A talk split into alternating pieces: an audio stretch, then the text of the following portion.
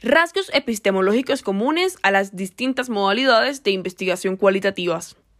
Uno de los problemas más críticos que se encuentran en la literatura internacional sobre investigación social cualitativa es la agrupación indiscriminada dentro de un mismo todo, de tradiciones filosóficas como es el caso de la fenomenología y aún la hermenéutica, campos disciplinares como la sociología cualitativa, la microsociología, la pragmática y la etnografía.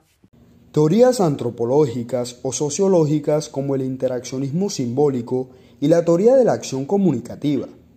Estrategias metodológicas, como es el caso de las historias de vida, los análisis de textos, el análisis de conversación y la teoría fundada. Y finalmente, enfoques particulares de trabajar con las ciencias sociales, como es el caso de la teoría crítica y la investigación de la acción participativa.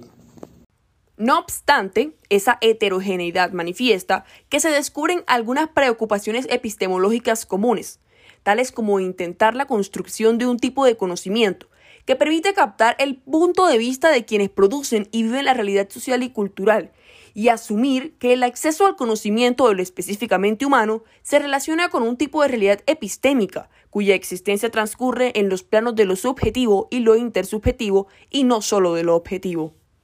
Todo lo anterior se traduce en la necesidad de adoptar una postura metodológica de carácter dialógico en las que las creencias, las mentalidades, los mitos, los prejuicios y los sentimientos, entre otros, son aceptados como elementos de análisis para poder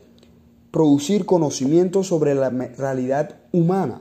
Por lo dicho, problemas como los de descubrir el sentido, la lógica y la dinámica de las acciones humanas concretas se convierten en una constante desde las diversas búsquedas calificadas de las cualitativas.